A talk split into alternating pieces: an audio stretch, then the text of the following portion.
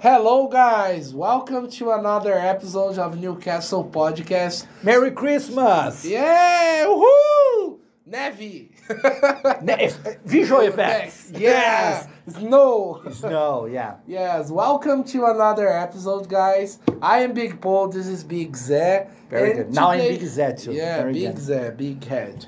But my but my hat is fitting on my hat. Okay. Yeah, my head is not. All right, guys. So today we are here to talk about Avatar. Avatar 2, the yes. movie. Second Avatar. Yes. Yes. But before we start, let's call our intro. Sobe a vinheta. Jingle bell, jingle bell, jingle bell rock.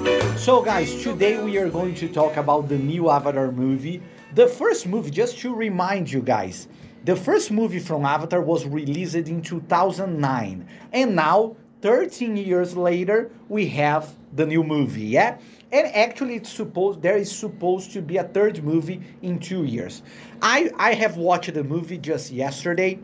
Big Paul is a big fan of the movie, but he hasn't watched the movie. Yeah, Big Paul. Are you going to watch this weekend? Yes, I'm going to watch the movie very soon, but I haven't watched it yet. So I'm going to interview Zé and ask him at least seven questions that I'm curious about the movie, and he's going to tell me my curiosities. He's going to answer my questions. Okay? So I'm going to I'm going to talk about the movie. I'm going to try not to give a lot of spoilers.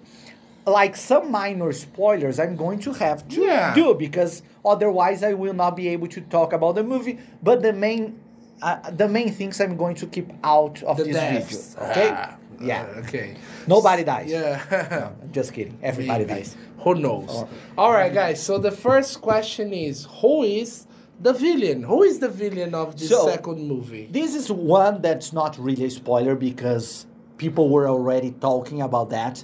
The villain is essentially the same one from the first movie, which is which is good because I think he's a good villain. And, and they found a way to put him back in the movie because he died in the first movie. Yeah. But no, he, not like that. He really died. Like Yes, actually he died. died. But they built uh, a Navi body in order for him to keep to keep his mind alive. Actually, it's not the same character, but it's a new character that has the same mind of that villain. Yeah. and it's a it, and he's a good villain. I- Yeah. I, I think it's all right. I Ju- think just to remind you guys, Navi or Navi, yes, is the name of the blue guys. Yes, the name of the tribe. Yes. Yes, a- actually, people, yeah, that's a funny thing to say because people call them Avatar because the name of the movie is Avatar. But Avatar, as we use on the internet, Avatar is a, like a character. is a version of you, like in a character, in a fantasy character, or whatever. In the in the first movie, they are trying to they are trying to explore that tribe, and in order to do that, they use avatars like human beings like us.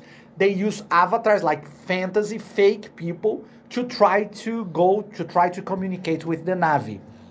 But the Navis are not Avatar; they are Navis. Yeah, Yeah, they are- I don't yeah. know if it's Navis or Navis. They, I don't know the pronunciation. They yeah. are uh, a folk, yeah. They they are a folk, a tribe of a specific being. Yes. Yes. Yeah. Yeah. They are not avatars. Yeah. Yeah. Okay.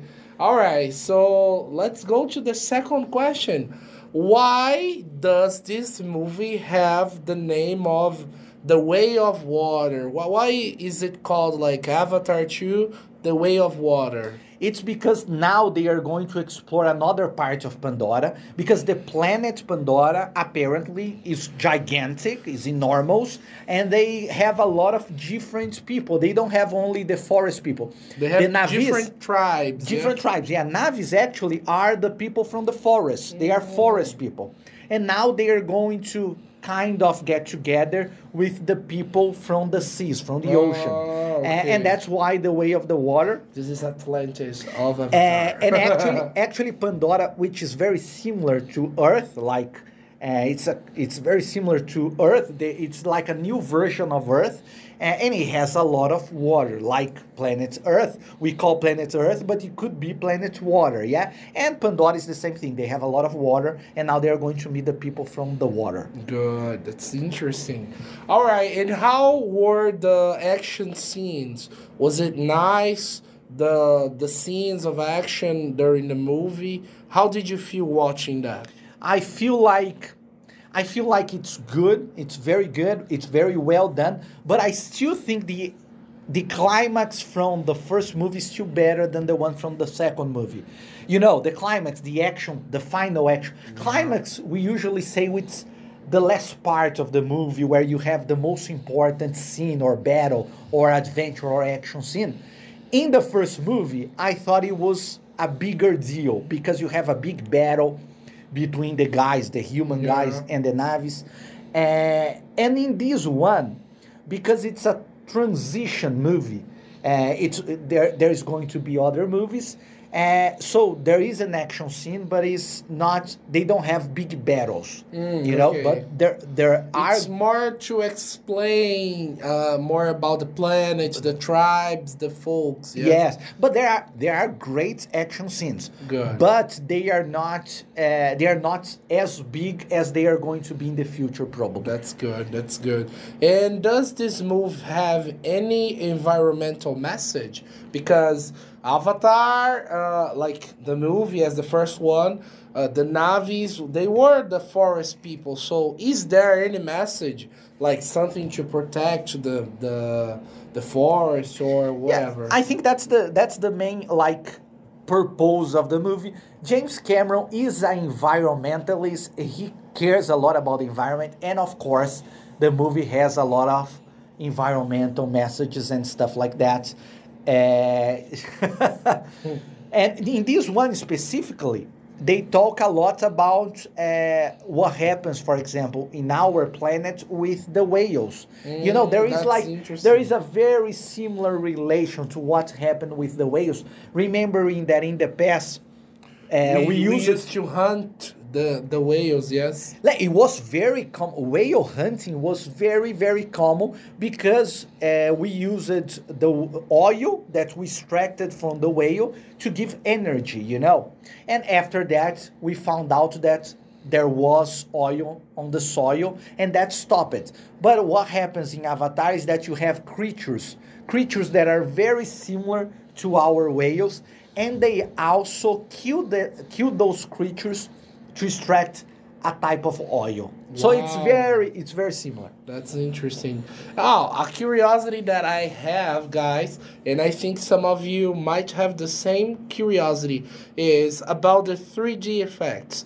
Because uh, on the internet, were, were, uh, there were some discussions saying that the movies would need the glasses or not. So, was it necessary to wear the glasses to watch in 3D effects? Yes, I think I think they were trying they were trying to develop a technology where you wouldn't need 3D glasses to watch a 3D movie, but I think in the end you would need to change uh, the whole structure, the whole infrastructure, like the infrastructure of the movie theaters and stuff like that, and that was impossible to do.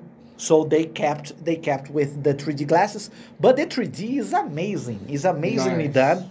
Uh, you don't feel pain, you don't feel headaches. The Uh, same glasses we used to wear in the past or different? the same glasses, but now they are bigger. You know, they they are they are, they have bigger glasses, but not because of Avatar. They are using in the movies bigger glasses. Good. But the movie makes very good uses of 3D. Nice, that's nice. And just more two questions uh, to end my curiosity. Is it better than the first one, in our opinion? It is kind of better visually.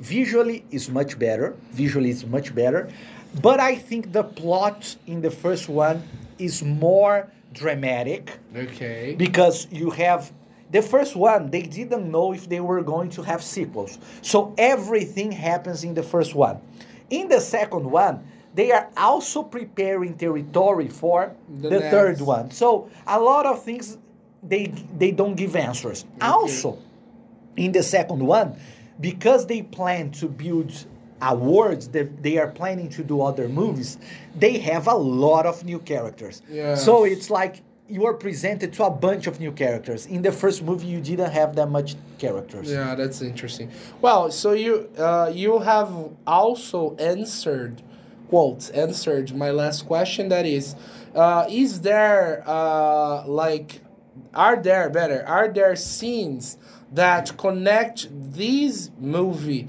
to a next one?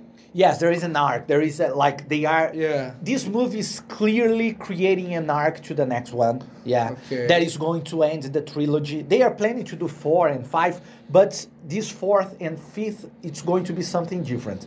But the idea is to have a trilogy. So this one obviously is connecting to the third movie. Good. So that's it, guys. Basically, Zé has answered all the questions I prepared, and I hope, we hope, you had the same questions or the same opinion about the movie.